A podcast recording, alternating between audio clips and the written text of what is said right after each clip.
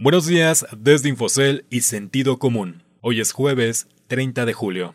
Esto es Al Día.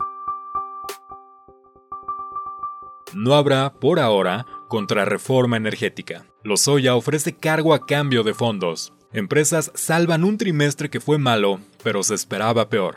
Reserva Federal mantiene el apoyo al peso. Hola, soy Ricardo Legorreta y estas son las historias que debes saber para estar al día.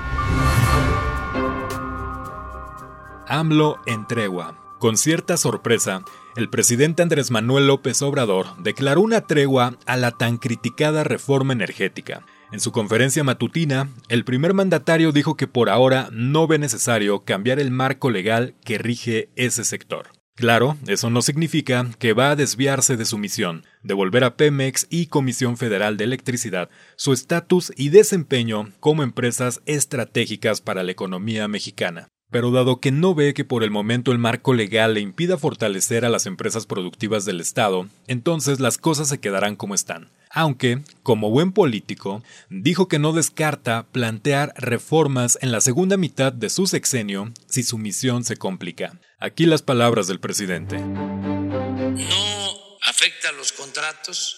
Nosotros hemos hecho el compromiso de no modificar los contratos, las rondas más de 100 contratos que se entregaron durante la reforma energética y vamos a mantener el compromiso de no hacer ninguna modificación al marco legal del sector energético hasta demostrar que es posible fortalecer a Pemex y a la Comisión Federal de Electricidad.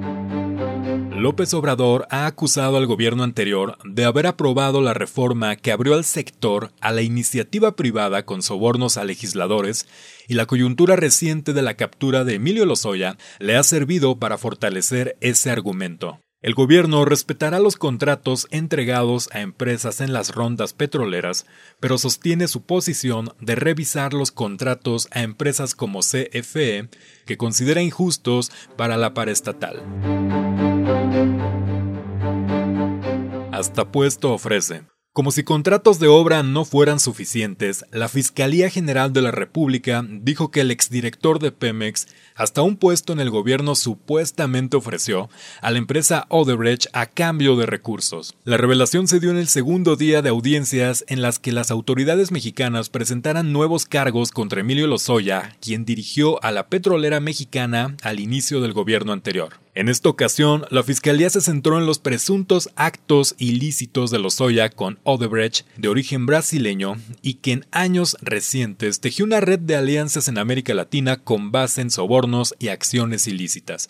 Lozoya, sin embargo, es apenas el primer funcionario mexicano en ser acusado por conductas ilícitas realizadas en asociación con Odebrecht aunque muy probablemente no pise la cárcel por estar apoyando como testigo colaborador en otras investigaciones por actos de corrupción de funcionarios del gobierno del expresidente Enrique Peña Nieto. En otros países de América Latina hasta presidentes han tenido que renunciar. En México nadie aún ha ido a prisión por las actividades ilícitas en Odebrecht.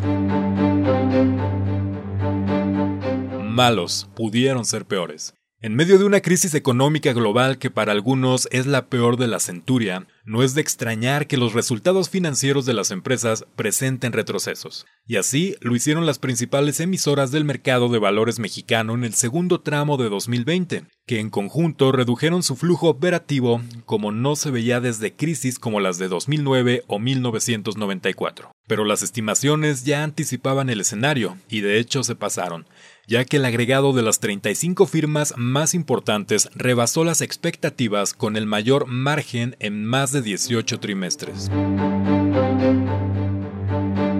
Mercados a raya. El apoyo de la Reserva Federal a México y a otras ocho economías sigue. Las autoridades monetarias estadounidenses decidieron ampliar el tiempo de vigencia del programa de intercambio de dólares o líneas swap para asegurar que esas economías, al menos en cuanto a la divisa estadounidense, no enfrenten escasez. El acuerdo de la Fed con los bancos centrales, incluido Banco de México, busca así poner a raya a los mercados financieros que, ante la falta de liquidez en marzo pasado por los efectos de la pandemia, habían encarecido el acceso a dólares en el país y en otros lados. Así que Banco de México podrá disponer por más tiempo de una línea de 60 mil millones de dólares para subastar financiamiento en dicha divisa a entidades financieras del país. Hasta el momento se ha utilizado cerca de 8% de dicha línea, pero eso ha sido suficiente, junto con otras medidas para que el peso mexicano permanezca más o menos estable.